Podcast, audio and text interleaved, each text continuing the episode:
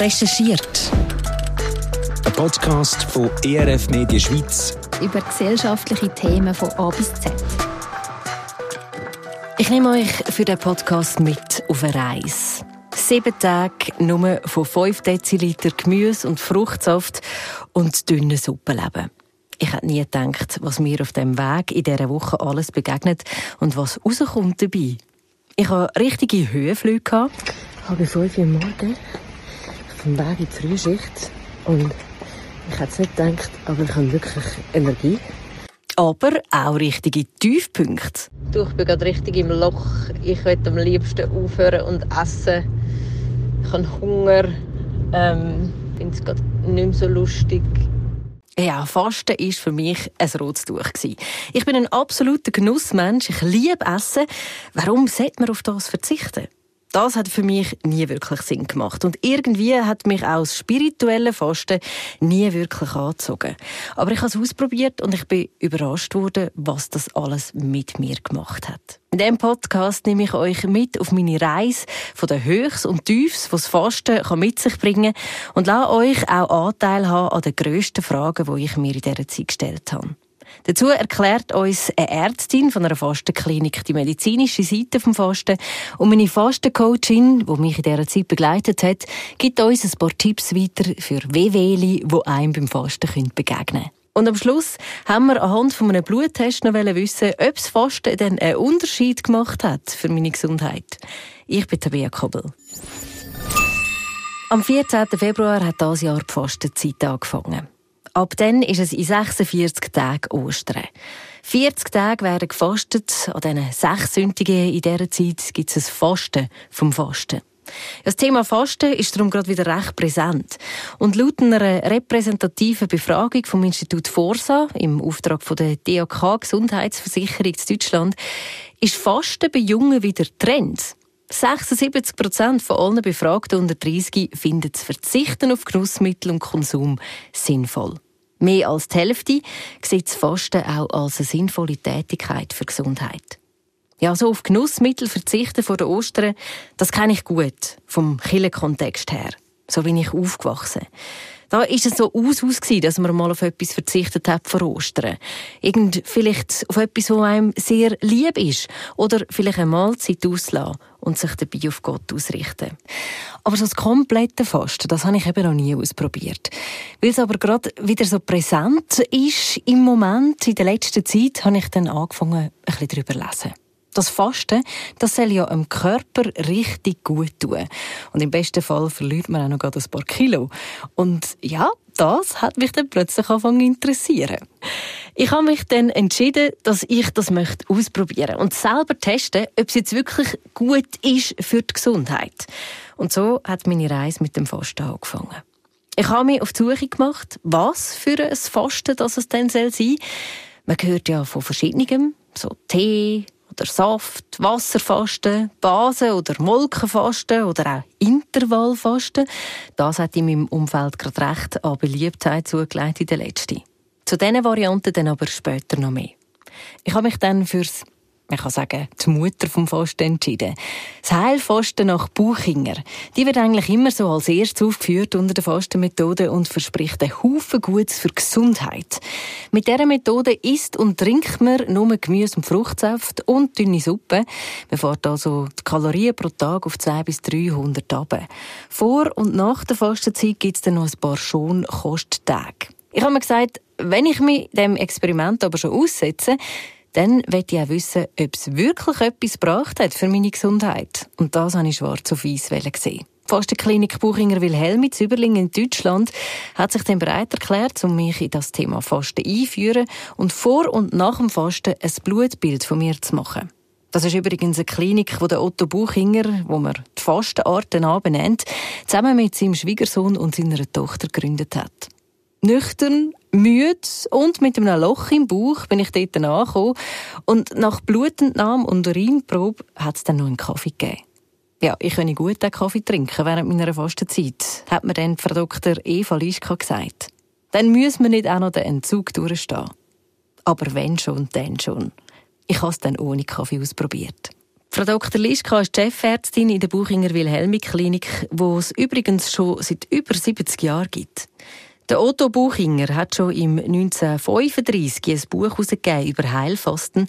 Der Gründer vom Heilfasten sei er aber nicht, sagt sie. Die Methode hat natürlich keiner richtig erfunden, sondern die geht über Jahrtausende die Veden haben schon äh, Fasten empfohlen und unser Hippokrates, auf den wir Ärzte ja den Eid schwören, der hat schon gesagt, mit dem Weglassen aller Nahrung erwachen wunderbare Heilkräfte und die soll man nutzen.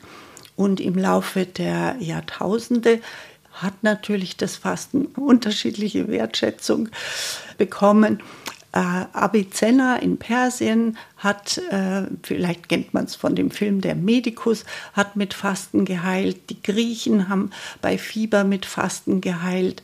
Äh, in Deutschland gab es verschiedene äh, Fastenkliniken dann auch Anfang des Jahrhunderts. Aber Otto Buchinger hat durch sein Buch Heilfasten 1935 da schon einen Baustein gelegt, weil er es halt wirklich medizinisch begleitet hat und seine Nachfolger haben dann auch Bücher geschrieben, Fasten als Therapie. Und hier in der Klinik wurde 1986 eine Gesellschaft gegründet, Ärztegesellschaft Heilfasten für Ernährung, die auch jetzt über 200 Mitglieder hat, die sich zum Ziel gesetzt hat, Ärzte, Forschung und Fastenleiter zu verbinden, dass sie sich gegenseitig austauschen und die Forschung, die schon äh, gemacht wurde, auch so verständlich an die Leute bringt, dass das Fasten wirklich eine effektive Therapie ist, sowohl für Prävention als auch für Therapie. Jahrhundertlange Tradition hat das Fasten also. Aber warum ist es denn so hoch gelobt? Der Otto Buchinger selber hat damit seine chronischen Gelenkschmerzen und seine Gallenblasenentzündung heilen Und in der Fastenklinik haben sie schon ein paar Studien durchgeführt, die zeigen, dass Fasten gegen Bluthochdruck, Migräne, Allergien und, und, und soll gut sein. Also man könnte fast meinen, dass Fasten müsse ein Allerheilmittel sein. Das haben viele angezweifelt und in früheren Zeiten, als das Fasten eben durch Forschung noch nicht so bekannt wurde, hieß es, das ist Anekdotenmedizin, das ist halt ein Fall, der besser geworden ist. Aber jetzt kann man halt ganz viel auch erklären. Und dazu muss man vielleicht ein bisschen verstehen, was beim Fasten passiert. Mhm. Beim Fasten wird äh, die Ernährung umgestellt von Ernährung von außen auf Ernährung vom Innen. Wir haben für die Speicherung von Energie das innere Bauchfett. Also das Fett unter der Haut hat eine ganz normale Funktion, aber das Innen drinnen um die Därme, um die Leber äh, ist wie ein Hormonorgan. Das produziert jeden Tag über 700 Stoffe, die wir alle brauchen als Botenstoffe.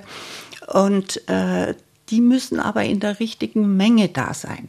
Und wenn jetzt, was bei vielen unserer Patienten der Fall ist, das Bauchfett zu viel wird, das innere Bauchfett, gerät dieses Orchester aus dem Takt. Das heißt, ich habe vielleicht zu viel Angiotensinogen, was meinen Blutdruck hochtreibt, dann bekomme ich eine Pille für den Blutdruck.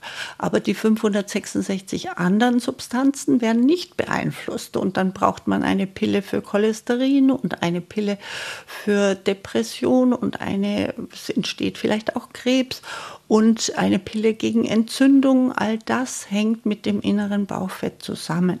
Mhm. Und das versuchen wir natürlich unseren Patienten zu erklären, wie das zusammenhängt. Also der Körper stellt um von Ernährung von außen auf Ernährung von innen.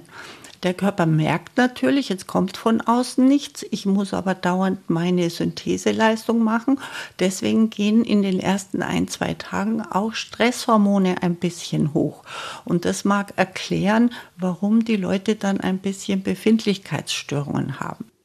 Dass der Körper genug Energie hat, braucht er zuerst alle Reserven, wo er an Kohlenhydrat gespeichert hat in den Leber und in den Muskeln. Die Kohlenhydrate werden dann in Zucker umgewandelt und der braucht vor allem das Hirn. Die Reserven, die haben dann etwa anderthalb Tage. Bevor es dann ans Fett geht, geht es jetzt aber zuerst noch ans Eiweiß. Jetzt will der Körper aber natürlich nicht sein ganzes Eiweiß verlieren, sondern das ist nur ein vorübergehender Peak, weil die Fettverbrennung hochgefahren wird. Mhm. Fett ist Glycerin und da hängen drei Fettsäuren dran. Und das Glycerin, das kann der Körper auch zu Zucker abbauen. Und die Fettsäuren, die werden quasi klein gehackt zu kleinen Bestandteilen, die nennt man Ketone. Mhm. Und das Wunder beim Fasten ist, dass das Hirn seine Energiegewinnung umstellen kann von rein Glucose auf Ketonversorgung. Also das braucht dann gar nicht mehr so viel Zucker, sondern es lebt von seiner Energie her von diesen Ketonen. Mhm. Und wenn das stattgefunden hat, dann kann man auch ganz lange fasten, wenn man die körperlichen Voraussetzungen hat, also nicht untergewichtig ist. Wenn, dann kann man auch lange fasten, weil das Hirn eben versorgt ist durch die Abbauprodukte der Fette. Und okay. wenn jemand zum Beispiel 170 Zentimeter groß ist und 70 Kilogramm Körpergewicht hat, kann er 40 Tage fasten, nur mit Wasser. Alles andere hat er zur Verfügung. Also wenn man eigentlich schon so einen Vorrat angelegt hat, oder? Durch die vorherige Ernährung irgendwo. Also eben einen gewissen Fettanteil im Körper hat, man hat Eiweiß, man hat noch Kohlenhydratspeicher für irgendwie anderthalb Tage. Und das langt dann schon mal ein bisschen weit, oder? Wir würden nicht hier uns gegenüber wenn unsere Vorfahren nicht Hungersnöte, Kriegszeiten und so äh, überleben konnten durch die Fähigkeit, solche Phasen zu überleben, dadurch, dass man die eigenen Ressourcen nützt. Also es geht einem als innere Bauchfett in der Zeit, wo man fastet. Anscheinend etwas, was alle von uns haben, in verschiedenen Mengen. Und viel davon macht uns eben krank. Man hat halt leider für Übergewicht noch keinen Sensor. Wenn man untergewichtig ist, hat man Hunger und man weiß, man muss jetzt essen. Mhm. Aber wir leben halt jetzt in einer Zeit, wo wir im Überfluss sind und daran hat sich evolutionsmäßig noch nichts anpassen können. Mhm. Wir haben jetzt Herz-Kreislauf-Erkrankungen und Krebserkrankungen, hängen alle zusammen mit zu großem Bauchumfang. Also der hängt zusammen mit dem inneren Bauchfett. Jetzt haben Sie gesagt, das innere Bauchfett ist ja eben um das Organ herum. Äh, Sie haben gesagt, es ist aber nicht das, was ersichtlich ist. Also das heißt, man kann in dem Fall auch optisch schlank sein und gleich das Fett haben. Es kommt auf die Fettverteilung an. Deswegen ist der Body Mass Index, den man errechnet aus der Größe und in Kilogramm, nicht zielführend, weil es kann jemand viel Muskeln haben, die spezifisch schwerer sind und gesund sein, weil er eine schlanke Taille hat und der andere hat ganz viel Fett und keine Muskeln und eine zu große Taille und hat dann zu viel Bauchfett und ist gefährdet. Deswegen legen wir hier in der Klinik mehr äh, Gewicht auf den Bauchumfang als auf die Kilogramm. Mhm. Bauchumfang, das tun wir dann auch noch messen bei mir und äh, wenn ja, das auch noch wissen, was das, dort ist. Das genau. ist ganz einfach zwischen den Rippen und den Hüften, wo man reingreifen kann, geht man wie am Äquator rum und das soll bei Frauen unter 80 sein, das wäre ideal und bei Männern unter 94. Mhm. Und das korreliert mit dem Fett innen drinnen. Natürlich kann es individuell schwanken, aber im Wesentlichen reicht es, das zu messen. Mhm. Wir haben es dann gemessen und ich weiß, ich habe da ein bisschen Speck am Bauch und tatsächlich bin ich schon in der geförderten Zone gelandet. Also höchste Eisenbahn, dass man da etwas macht. Es hat mir irgendwie sogar noch ein bisschen Schub gegeben, dass ich das Selbstexperiment auch wirklich durchziehe. Wenn es dann stimmt, was all die Internetseiten sagen, dann sollte ich nach fünf bis sieben Tagen Fasten das Bauchfett wirklich reduziert haben. Aber jetzt nochmal zu diesen Muskeln. Da hat mir Frau Dr. Lischka ja versichert, dass die nicht schrumpfen durchs Fasten. Weil wer will das schon? Haben wir eine ganz tolle Studie gemacht und zwar hatten wir Radiologen aus Frankreich, die ein ganz spezielles MRT haben, wo man auch bestimmte Substanzen nachweisen kann. Und die haben sich äh, in ihr MRT gelegt, sind zu uns gekommen, haben gefastet, haben sich wieder ins MRT gelegt und die Erkenntnisse waren so toll, dass wir dann eine Studie gemacht haben mit 40 bis 60 Patienten waren es und da hat man gesehen, dass die Organe kleiner werden. Also das Eiweiß kommt eben nicht aus dem Muskel hauptsächlich, sondern die Leber wird kleiner, die Milz wird kleiner. Ach, und diese Studie ist jetzt kurz vor der Veröffentlichung. Und auch der Muskel, äh, die Zelle wird kleiner, weil sie Wasser abgibt und weil sie die gespeicherten Kohlenhydrate abgibt, aber nicht so viel Eiweiß. Also man hat ja früher gedacht, um Gottes Willen, die Leute äh, leiden unter Muskelschwund. Aber so ist es nicht. Man hat nachgewiesen, dass sogar die, da haben wir eine andere Studie gemacht, dass die Leistungsfähigkeit der Muskeln sogar steigt. Mhm. Da hat man äh, junge Männer fasten lassen, hat alle möglichen Tests gemacht und die Leistungsfähigkeit war hinterher besser wie vorher. Beim Buchinger Fasten empfehlen sie einem aber auch, dass man sich jeden Tag um zwei Stunden bewegen soll. Auch mit dem kann man natürlich Muskeln im Schuss behalten. Zwei Stunden Bewegung am Tag, das ist aber für mich kaum machbar gewesen, weil ich neben dem Fasten voll arbeiten und alles in meinem Kalender beibehalten. Das muss doch gehen, habe ich gedacht. Ich bin aber des Besseren belehrt worden. Davon erzähle ich euch dann noch mehr. Jetzt haben wir einen Haufen gehört von den Vorteilen beim Fasten, aber da muss es doch auch noch Risiken geben. Das Einzige, worauf wir hier in der Klinik auch achten, ist das Salz, weil bei manchen geht das Natrium doch runter und das kann gefährlich sein, also so Mineralstörungen. Wenn man dann beim Fasten ja wenig Salz zuführt, kann es sein, dass denen schwindlig wird. Das betrifft mehr aber Patienten, die Medikamente genommen haben oder da anfällig sind. Das ist, mhm. betrifft mehr die Klinik. Bei Gesunden spielt es eigentlich keine so große Rolle, was man dann als Hilfsmittel machen kann, wenn einem schwindlig wird, dass man äh, ein bisschen salzige Suppe zu sich nimmt oder ein bisschen Honig zusätzlich. Dann meistens geht es dem Patienten ganz gut oder Haferschleim oder sowas. Also es gibt so Hilfsmittel, äh, wenn jemand vom Magen her Probleme hat, kann man auch Zusätze machen, so Leinsamenschleim oder Haferschleim Leberschleim oder solche Dinge. Das sind dann Dinge, die man äh, zusätzlich geben kann. Mhm. Also jetzt bei einem bei gesunden Menschen, der fastet, ähm, gibt es die Risiken, also eben das Salz vielleicht oder so, dass es ein bisschen schwindlig wird, so äh, in die Richtung oder dass man eben halt merkt, dass man nicht so konzentriert ja. ist, müde, ja. nehme ich auch an, ja. kommt sicher auch noch rein. Ja, kann durchaus sein. Und es ist natürlich gut, wenn man so Sachen wie Wechselduschen macht oder äh, in der Früh, wenn, ein, wenn man müde ist, dass man erst die Beine äh, so Radfahren in der Luft, dass der Kreislauf in Schwung kommt und so, so kleine Hilfsmittel. Also da gibt es eine ganze Menge, was man machen kann. Und eigentlich ist es gar nicht so schwer. Man muss viel trinken, das ist wichtig. Also mir hat ein bisschen den Kopf geraucht nach all diesen Informationen, die ich da von der Frau Dr. Liska bekommen habe. Sie hat mir übrigens abgeraten, meine erste Fastenwoche ganz alleine zu machen. Am besten wäre natürlich ein Aufenthalt in der Klinik gewesen wo man medizinisch umsorgt wird, wo man Zeit hat, um an den Bewegungs- und Besinnungsprogrammpunkten teilnehmen und wo man auch ab und zu mal ins Sauna hat gehen oder sich irgendeine Massage gönnen. Ehrlich gesagt habe ich gedacht, ich würde das sicher nie machen. Ferien nehmen und dann kann man nicht einmal Wein essen oder auch mal eine Flasche Wein geniessen. Als ich aber dort war, hat es mir irgendwie eingeleuchtet. Ja, dass es eben dann doch noch schön sein kann, wenn man mit anderen zusammen fasten kann und man ein grosses Angebot hat, wie man sich könnte beschäftigen oder entspannen, wenn man schon nicht isst. Es gibt auch noch einen Haufen andere Angebote, wo man in der Ferien fasten kann. Fasten und Wandern ist zum Beispiel bekannt. Aber es können auch einfach nur ein paar Leute sein, wo man sich gegenseitig moralisch unterstützt beim Fasten. Für Ferien nehmen ist die Zeit definitiv zu knapp. Aber ich habe mich bei einer Fastencoachin melden für Informationen und Unterstützung.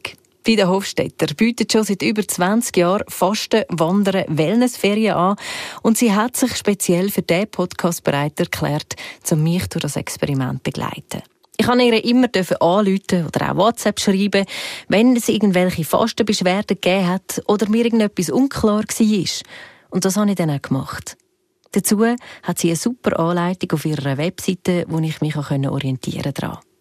Zum Einsteigen hat sie mir noch ein paar Tipps weitergegeben. Das ist sehr wichtig, dass man sich vorher mit dem Fasten befasst.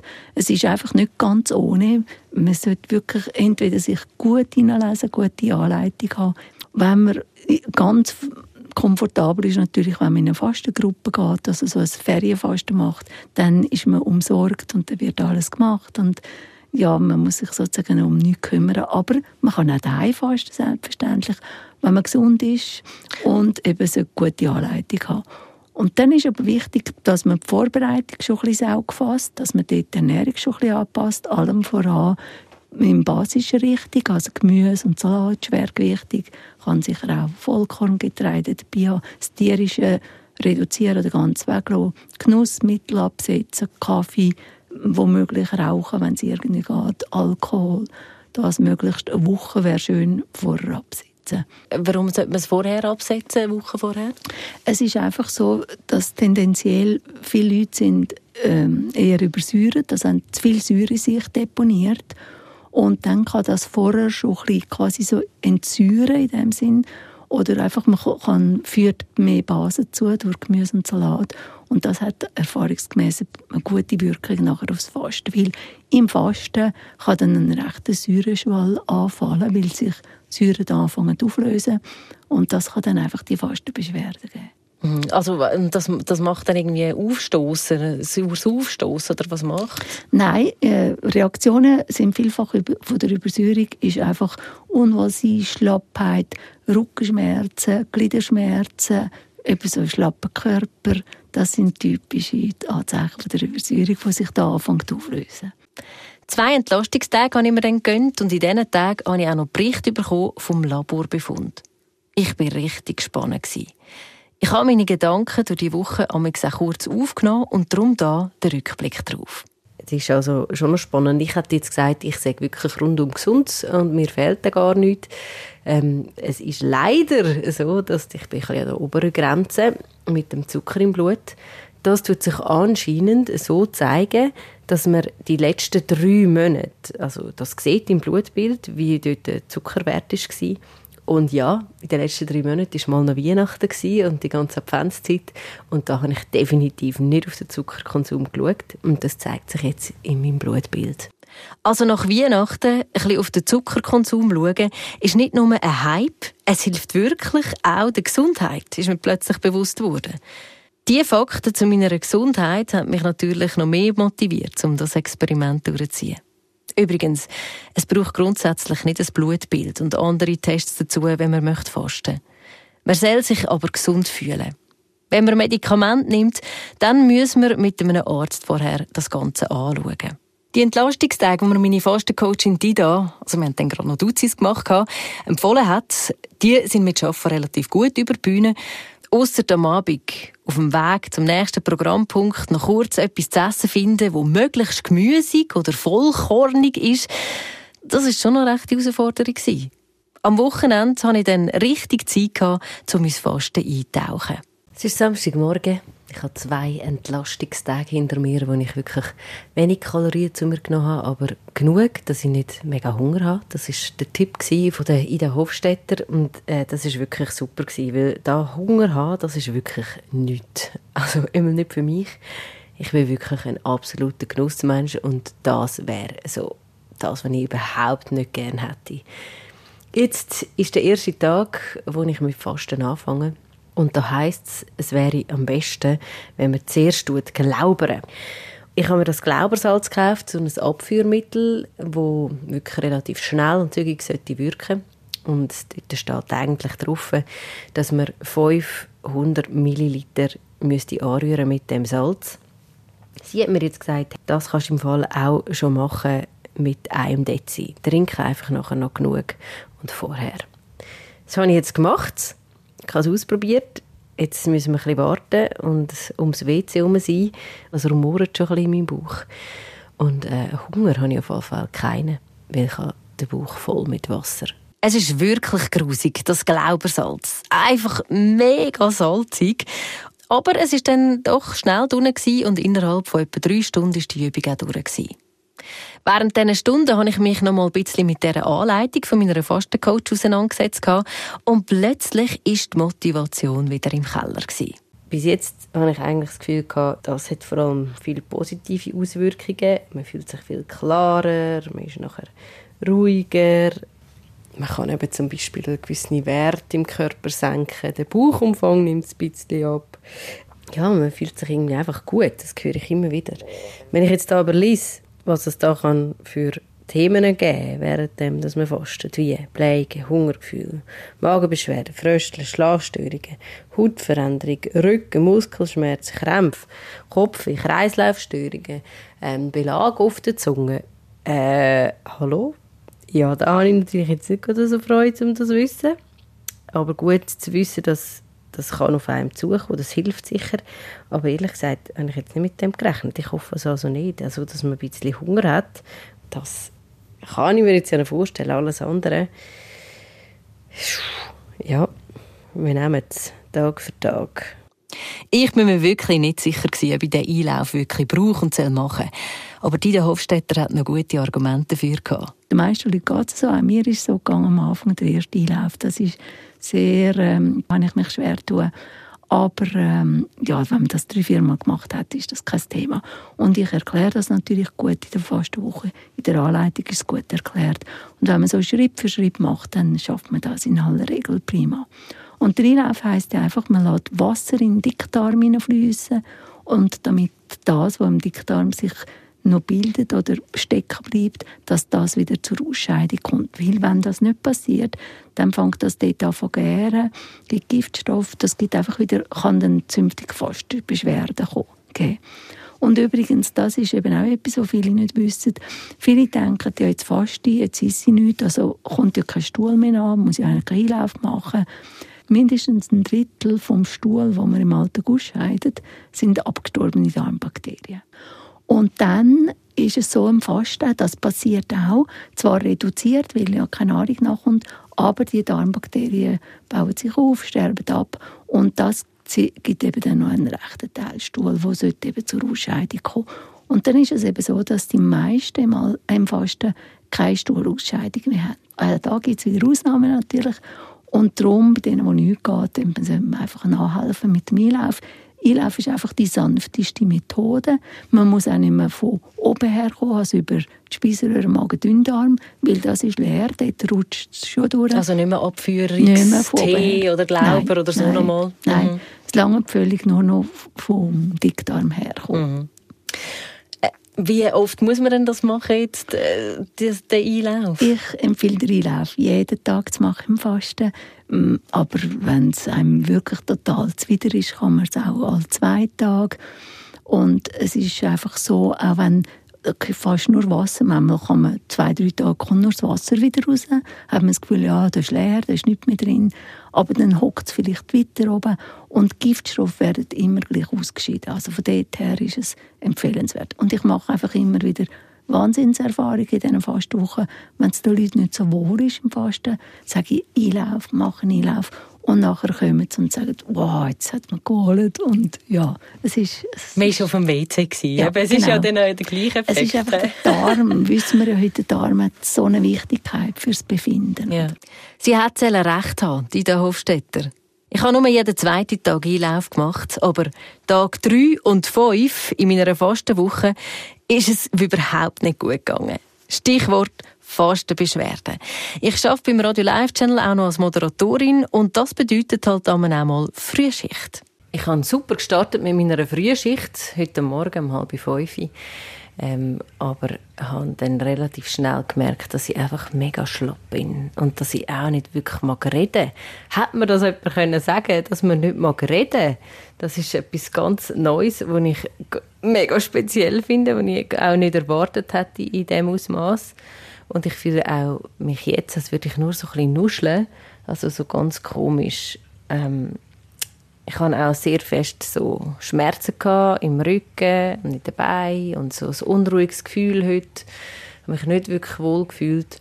Äh, aber ich habe dann noch einen kleinen Spaziergang gemacht am Abend im schönen Sonnenuntergang. Und das hat gut getan. Jetzt geht es früh ins Bett und ich hoffe, morgen kommt dann die vorausgesagte Erlösung. Soll heissen, kein Hunger, Energie hoch und Klarheit im Kopf. Natürlich kommt das Fasten hoch, vor allem dann, wenn man die laut meiner Fastencoachin drei wichtigsten Sachen im Fasten weiterhin befolgt. Erstens, genug trinken. Es braucht mindestens zweieinhalb Liter Kräutertee oder Wasser am Tag. Und ich würde sagen, das schafft man recht easy, wenn man immer so eine Flasche neben sich hat. Zweitens, genug Bewegung. Ich habe es im Schnitt gut so auf 30 Minuten pro Tag herbekommen. Immerhin hat die da gemeint, besser als nichts. Und drittens, eben, immer eine gute Darmentleerung machen. Am vierten Tag bin ich dann richtig im Höch. Aber es war ein Höch vor dem Fall. Ich wollte wirklich nicht mehr wollen am fünften Tag. Am liebsten hätte ich abgebrochen. Vor allem beim Mittag mit allen Kollegen und Kolleginnen im Geschäft. Ich habe mega Lust. Ich habe so Lust auf Wein zu essen. Es ist nicht wirklich der Hunger, so ein bisschen, ähm, aber ähm, ich will wieder essen mit allen nachher dort zu hocken und zu sehen, wie sie da ihre feinen Mahlzeiten essen, Pommes, Burger, Spaghetti. Oh. Ich habe auch so ein blödes Augenflackern heute, das nervt richtig und ich habe richtig kalt und ich bin müde und ich würde am liebsten schlafen, habe aber noch viel zu tun. Ja, so ganz kompatibel mit wirklich leistungsstarkem Arbeiten ist das eigentlich nicht, das Fasten. Am Abend war es dann noch schlimmer. Gewesen dünnhütig und emotional bin ich zu einer Freundin brüllen. Unterwegs habe ich der Ida eine Sprachnachricht geschickt. Du, ich bin gerade richtig im Loch. Ich möchte am liebsten aufhören und essen. Ich habe Hunger und ich habe kalt und also für mich absolut nichts beunruhigendes. Das kann es geben. Ja, das ist nicht bei allen, aber das wird vorbeigehen. Vielleicht ist es schon jetzt besser. Gegen das Früher oder das Kalte ist einfach sehr empfehlenswert, warmen Tee zu trinken. Ingwer, Ingwer ist sehr wärmend. Dann natürlich äh, warm anlegen, Bettflaschen vielleicht, äh, Füße annehmen. Dann hast du gesagt, Hunger hast ja, kann es mal geben. Das andere ist einfach trinken. Trink mindestens zweieinhalb Liter pro Tag. Und wichtig auch Einläufe machen. Ich wünsche dir auf jeden Fall eine gute Nacht und heb durch. Es lohnt sich. Es, wie ich gesagt habe, es kann immer wieder mal so eine Schwankung geben.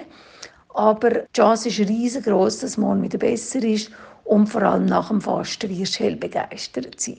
Ja, der Einlauf, den habe ich an diesem Tag eben vergessen. Und ich glaube wirklich, das hätte mir da geholfen. Die Gemeinschaft mit meinen Freunden an diesem Abend hat mir dann doch auch recht gut getan. Auch wenn ich vor einem reich deckten Tisch gesessen bin und nur meine dünne Suppe hatte essen bin ich doch recht zufrieden ins Bett am Abend. Später hat mir Dida noch gesagt, wenn du nach dem dritten Tag plötzlich Hunger hast, dann sollst du dich fragen, nach was hast du wirklich Hunger? Hm. Ist es wirklich der Hunger nach Nahrung? Oder könnte es auch der Hunger nach mehr Entspannung oder Ruhe sein, zum Beispiel? Und ja, die hatte ich definitiv zu wenig. Es hat zwar geheißen, ich soll mir möglichst viel freischaufeln, aber ich hätte vielleicht noch mehr sollen. Ich hatte einfach keine Energie für grosse Tänze. Aber die Hofstetter hat mich eigentlich vorgewarnt, als ich sie gefragt habe, ob das eine gute Idee ist, so voll arbeiten und dazu fasten. Es ist einfach individuell. Die einen können das wunderbar, die anderen sind so wie ein bisschen down ähm, oder tageweise oder stundenweise. Auch das kann im Laufe des Tages Schwankungen geben. Am Vormittag tiptop zu am Nachmittag eher also wirklich ein bisschen matt, wie man so schön sagt. Alles ist möglich. Aber empfiehlst du jetzt, das zu machen? Wenn es geht, nicht. Nein. Mhm. Also wenn es irgendwie geht, nimm frei. Zumindest zwei, drei Tage, zumindest am Anfang. Es wäre so schön, wenn du einfach Zeit hast für dich im Fasten ja, also um wirklich ähm, die Bewegung einzubauen, ein Buch zu lesen, Musik zu hören, einfach Zeit haben für sich. Körperpflege ist sehr wertvoll, wenn man den Körper überhaupt tut man auch ausscheiden oder dass man da gut schaut. Das wäre schon schön. Aber wenn es nicht anders geht, der Versuch ist es wert, weil die Fastenwirkung, also das Aufräumen, der sogenannte Autophagie-Prozess, der findet natürlich statt, ob man schaffe oder nicht. Der Autophagie-Prozess, was das genau ist, das hat mir Frau Dr. Lischka von der Fastenklinik erklärt. Der Prozess, der während dem Fasten passiert, ist nämlich das Zweite, was sie wichtig findet, zum Erklären, neben der Funktion vom Bauchfett. Auto heißt sich selber, Fagein heißt verschlingen. Und da hat ein Japaner 2016 den Nobelpreis bekommen, weil er erkannt hat, dass wir in der Zelle ein Recyclingprogramm haben wenn jetzt zum Beispiel ein Eiweiß falsch zusammengefaltet ist oder die Mitochondrien, die ja unsere Energie produzieren, wenn die alt sind und nicht mehr so richtig arbeiten, kann die Zelle ein Häutchen drumherum machen, füllt Enzyme rein. Die Enzyme hacken dieses alte, die alte Substanz klein die Einzelteile gehen wieder in die Zelle zurück und die Zelle kann was Neues draus machen. Mhm. Das ist ein Recyclingprogramm und äh, der Körper merkt natürlich, jetzt werden äh, es weniger Mitochondrien, ich muss doch meine Energie produzieren, aber das ist ein Reiz, dass der Körper neue Mitochondrien macht. Und nach dem Fasten erklären wir uns, dass die Leute so energetisch besser drauf sind und äh, die Stimmung besser ist, erklären wir uns auch damit, dass sie neue Mitochondrien haben. Die machen neue Energie viel besser wie die alten, die geschreddert wurden. Mhm. Also dieses Recyclingprogramm kann man aktivieren durchs lange Fasten, aber auch schon nach 14 bis 16 Stunden. Das, so ist dann das 16.8 entstanden, dass man gesagt hat, da geht die Autophagie los, da hat man schon einen Benefit. Bei Frauen vielleicht 14 Stunden, man weiß noch nicht genau, mhm. wann es wirklich losgeht, aber wenn nichts von außen kommt, ist der Körper gezwungen, von eigener Substanz zu nehmen. Er muss ja dauernd irgendwelche Botenstoffe neu machen. Er muss die Darmzellen erneuern, alle zwei bis sieben Tage. Also er hat ständig Syntheseleistung zu machen. Aber womit? Und zum Glück kann er selber schauen, was ist überflüssig. Äh, das löse ich auf und das andere behalte ich natürlich. Mhm. Ja, und das mit dem energetisch besser drauf sein das stimmt wirklich. Etwa am dritten Tag nach Fastenbrechen hatte ich Energie wie verrückt. Ich war gut drauf und habe mich einfach nur gut gefühlt. Natürlich auch, weil ich wieder essen durfte. Es hat wahrscheinlich auch damit zu tun gehabt, dass Serotonin, wo für Glücksgefühl zuständig sind, nach dem Fasten wirksamer sind. Das hat mir Frau Dr. Lischka noch erzählt. Nach dem Tief am fünften Tag ist mir eigentlich richtig gut gegangen. Kaum Beschwerden, ausser immer kalt. Am siebten Tag habe ich den ganzen Morgen daran studiert, wie ich denn jetzt das Fasten am besten würde brechen Am Mittag habe ich es einfach nicht mehr ausgehalten und ich habe gewusst, jetzt ist der Moment. Ich habe mich aufgemacht, um mir das zu besorgen, was so das Typische ist zum Fastenbrechen. Ich gehe jetzt in den Bioladen und kaufe mir einen kleinen, feinen Äpfel. So, zurück die und ich esse jetzt das Äpfel und ich bin so gespannt, was es mit mir macht.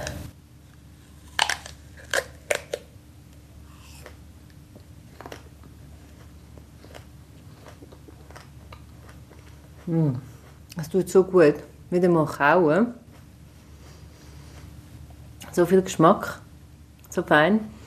Und es ist so speziell, weil es so, weil es so achtsam ist. Und es schmeckt wirklich Mm, es schmeckt so gut und es ist einfach es ist ein riesen Genuss. Oh. Was für ein Moment. Sie haben wirklich recht gehabt. Das Essen bekommt noch mehr Genuss über, als es vorher schon hatte. Am Ende meiner Fastenzeit bin ich dann eben noch mal Blut nehmen, um herauszufinden, wie es jetzt wirklich um meine Gesundheit steht. Ob das Experiment von sieben Tagen Fasten meinem Körper auch wirklich etwas gebracht hat.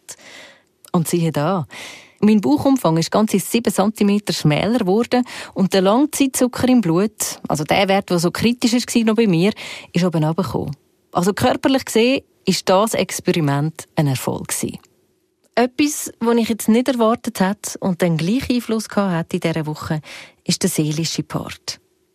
Ich wollte wissen, was es mit dem Körper macht, das Fasten, weil ich es eher vom Spirituellen her kennt habe haben wir auch nicht speziell Zeit genommen oder eben vielleicht auch zu wenig Zeit für Seele und Geist. Aber ob man will oder nicht, es spielt rein. Etwa am zweiten Tag habe ich mir nämlich schon ganz grosse Fragen stellen und die habe ich am Schluss vom Fasten noch mit meiner Fastencoachin Ida Hofstetter besprochen. ich bin mit einer Kollegin unterwegs und sie hat dann gesagt, was sie jetzt nachkocht und wir kochen viel zusammen und ich habe dann wie gemerkt, was hat das Leben denn eigentlich noch, wenn es nicht mehr Essen drin hat? wenn man nicht mehr das Geniessen miteinander zelebrieren wenn man nicht mehr kochen wirklich schön miteinander und füreinander und zusammen Gemeinschaft haben. Das ist eine rechte Frage, die dann aufgekommen ist. Hochspannend, oder? Ja. Fantastisch. Und das sind genau so Fragen, die dann im Fasten aufkommen können. Ähnliche Fragen auf anderen Ebenen. Aber schon so immer wieder der Sinn nach dem Leben. Was mache ich? Was ist mir wichtig? Ist es dann nur das Essen, wo mir so Sinn gibt? Genau. Oder äh, muss ich, will ich vielleicht etwas ändern im Leben, wo mir, wo mir noch zu wenig Sinn gibt jetzt, wo ich aber will, äh, mehr Sinn bekommen die Frage, welche Freude hätte ich denn noch in meinem Leben, wenn das Essen wegfällt? Oder auch, wenn meine Stimme plötzlich weg wäre? Am einen Tag bin ich nämlich noch heiser Ja, die haben mich umgetrieben in diesen Tagen. Wer wäre ich denn? Und was würde mich ausmachen? Ihr seht, die ganz grossen Fragen sind plötzlich gekommen. Und diese Fragen, die haben mich zum Betten gebracht. Und haben mich über meinen Glauben an Gott nachdenken Aber jetzt, wie weiter? Nach dem Fastenbrechen ist nämlich das Fastenexperiment noch nicht fertig gewesen. Ich habe jetzt nicht alles, was ich gelust hatte, einfach so verschlingen weil jetzt hat es zuerst geheissen, drei bis vier Tage langsam aufbauen. Es heisst, etwa ein Drittel der Fastenzeit sollte man dann als Aufbautag einplanen, sagt Ida Hofstetter. Verdauung hat ja sehr wenig zu tun in der Fastenzeit, mit dem Süppli und Saft allenfalls und die Verdauungsenzyme, die sind, äh, die sind sozusagen schlafen gegangen, die, der Großteil. Und jetzt müssen die wieder langsam geweckt werden. Und wenn man jetzt da gerade üppig würde reinfahren, kann das einfach Übelkeit bis Erbrechen gehen natürlich. Mhm. Drum, und Gemüse ist einfach am leichtesten verdaulich oder kochtes Gemüse allem voran. Das tierische Produkte sind viel schwerer verdaulich und darum möglichst auf der pflanzlichen Basis anfangen. Ja, und jetzt auch nicht gerade ein zu krasses Sportprogramm für den Bauch machen in diesen ersten Tagen. Ich weiß jetzt, was sie gemeint hat mit der Übelkeit. Ich habe sicher auch ein bisschen zu gut gemeint mit den Portionen. Ich habe das nämlich noch schwierig gefunden mit dem langsam aufbauen und immer ein bisschen mehr. Obwohl ich eigentlich gar nicht wirklich Hunger hatte, sondern einfach so fest Lust auf alles. Fünfeinhalb Kilo habe ich schlussendlich abgenommen. Klar, da kommen jetzt wieder ein bisschen Wassereinlagerungen und auch noch ein gefüllter Darm dazu, aber gerne würde ich auch noch ein paar von diesen Kilos weiter beibehalten. Wie lange haben denn jetzt der Benefit vom Fasten an? Frau Dr. Lischka hat es auf den Punkt gebracht. Ich sage zu den Patienten immer, das haben sie selber in der Hand mit Messer und Gabel und ihren zwei Beinen, was sie draus machen. Normalerweise hat man nach dem Fasten ein anderes Geschmacksempfinden. Das heißt, äh, die Dinge, die natürlichen Dinge wie Kartoffeln und Tomaten und Salat, man schmeckt wieder ganz anders und man hat mehr Lust normalerweise auf die frischen Sachen. Man soll beachten, dass der Magen kleiner geworden ist und die Aufbauphase ist ganz wichtig, dass man schön langsam isst. Also eine kleine Portion auf den Teller und das wirklich genießen, ohne Ablenkung und schmecken. Und dann wird man merken, dass man relativ schnell satt ist. Und dieses Gefühl kann man sich erhalten, wenn man das die nächsten Tage so weitermacht. Wir empfehlen vorübergehend auch noch auf Fleisch zu verzichten und äh, mehr Gemüse und so, aber das ist nicht so das Entscheidende. Das Entscheidende ist wirklich, dass man langsam isst und gut kaut. Ein paar gesunde Sachen wie jeden Tag Bewegung, genug trinken und mehr Gemüse und Vollkorn essen, das nehme ich mit für meine Zukunft. Aber ich mache mir auch keine Illusionen. Die Versuchung von all diesen feinen Süßigkeiten oder von feinen Festschmäus ist einfach zu gross für eine Geniesserin wie mich.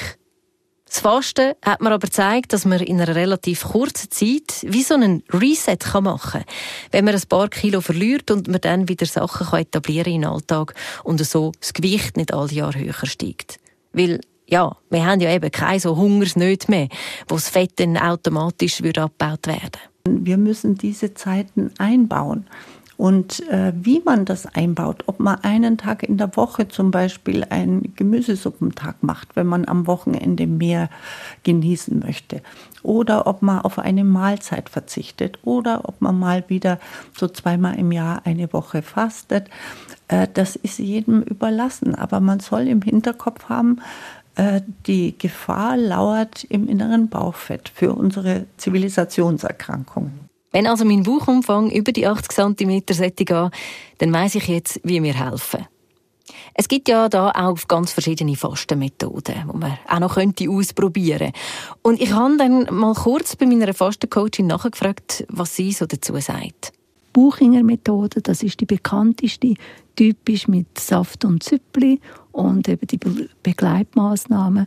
Dann FX-Meyer-Fast ist noch ein bekanntes, vor allem in Österreich mit ein bisschen Milch und Semmel, ganz speziell. Und dann gibt es das Molkenfasten früher noch, das ist ziemlich auch nicht mehr aktuell. Mhm. Also eigentlich sind es allem vor allem das Buchinger Fasten oder aber dann ähm, nur Wasserfasten, also mhm. nur, nur Trinkwasser oder Tee allenfalls. Und heute, was... Und ist das gescheit? Also wenn man von der Natur zurückgeht, haben wir sicher einmal so gehabt, dass wir 14 Tage nur Wasser hatten, oder? Weil wir einfach keine Ahnung, weit und breit keine Ahnung. Wenn wir Glück haben, haben wir Wasser gehabt, aber keine Ahnung. Also von dort her geht es. Ich persönlich schätze wahnsinnig die kleinen Fastenmahlzeiten, weil es ist dann einfach sehr lang den ganzen Tag nichts. Also ich kann mir das mega vorstellen, ich habe mich so gefreut auf die zwei Deziliter, ein bisschen Salz, irgendwie ja, Geschmack so schön. und so. Und es also, soll doch schon auch noch etwas ja. Freudiges dabei haben, dass man sich kann freuen aufs Nächste, weil es ist ein riesen Verzicht, zweifellos, wenn man gerne isst und mhm. die meisten essen gerne, aber ein Verzicht, der sich total auszahlt und von dort her, ja. Genau. Aber es gibt ja auch Saftfasten oder es gibt Intervallfasten. Ratest du ab von diesen Sachen? Nein, überhaupt nicht. Saftfasten ist einfach die Frage, wie viel nimmt man zu sich? Oder wenn man also die, es gibt die bekannten Saftwochenpackungen, aber da hat es etwa 700, 800 Kalorien und ordentlich Fruchtsaft dabei, ist nicht, empfehle ich nicht. Fruchtsaft das schickt einfach wahnsinnig den Blutzuckerspiegel in die Höhe, ist nicht gut. Viel Insulin muss ausgeschüttet werden. Und wenn es Gemüsesaft Fasten ist, dann okay, dann ja, aber auch nicht literweise natürlich. Ähm, das ist durchaus und Intervallfasten total empfehlenswert, ja unbedingt. Ähm, man sagt ja so 14 bis 18 Stunden pro Tag und Nacht keine Kalorien zuführen. Es gibt, ähm, man kann auch 15, 16 Stunden, aber 14 ist so das Minimum. Das heißt, wenn man am Abend um 6 Uhr zum Beispiel das letzte Mal isst, bis am anderen Morgen um 8 Uhr wären es dann 14 Stunden. Möglichst keine Kalorien zu führen. Also das ist super, super empfehlenswert. Und nach dieser Zeit fängt eben der Autophagie-Prozess an. So hat man den Prozess jeden Tag und nicht nur vielleicht einmal im Jahr oder so viel Mal, wie man halt dann fastet. Heute, fünf Tage nach Fastenbrechen, da fühle ich mich voll Energie geerdet. Und ich habe das Gefühl, der Stress, der macht mir irgendwie auch weniger aus. Das ganze Experiment mit diesen sieben Tagen Fasten, das ist wirklich eine ganzheitliche Erfahrung gewesen.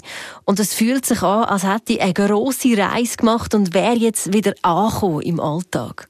Einfach mit einem grossen Rucksack, gefüllt mit Erfahrungen und mit ein paar wichtigen Fragen, die ich noch ein bisschen weiterdenken möchte. Wir sind gerade in der Fastenzeit vor Ostern und vielleicht hat es euch ja jetzt motiviert, zum selber mal fasten oder auf etwas verzichten. Ich habe euch meine Erfahrungen damit mitteilt, aber mich würde es natürlich auch sehr wundern, wie eure denn sind. Schreibt es mir über das Kontaktformular in den Show Notes, würde mich sehr freuen. Und falls ihr das Buchinger Fasten möchtet ausprobieren, die Anleitung von Dida Hofstetter findet ihr auch dort. Und wenn ihr jetzt euch noch mit dem Fasten im Zusammenhang mit dem Glauben möchtet vertiefen, da hat mein Kollege Karl Dietli einen Podcast gemacht in Glaubenssache. Ich verlinke euch den auch noch in den Show Notes. Jetzt danke ich euch vielmals fürs Zuhören. Habt's gut. Recherchiert. Ein Podcast von RF Media Schweiz über gesellschaftliche Themen von A bis Z. Gibt es ein Thema, das euch bewegt und wir können recherchieren? Schreibt uns via Kontaktformular auf rfmedien.ch-podcast.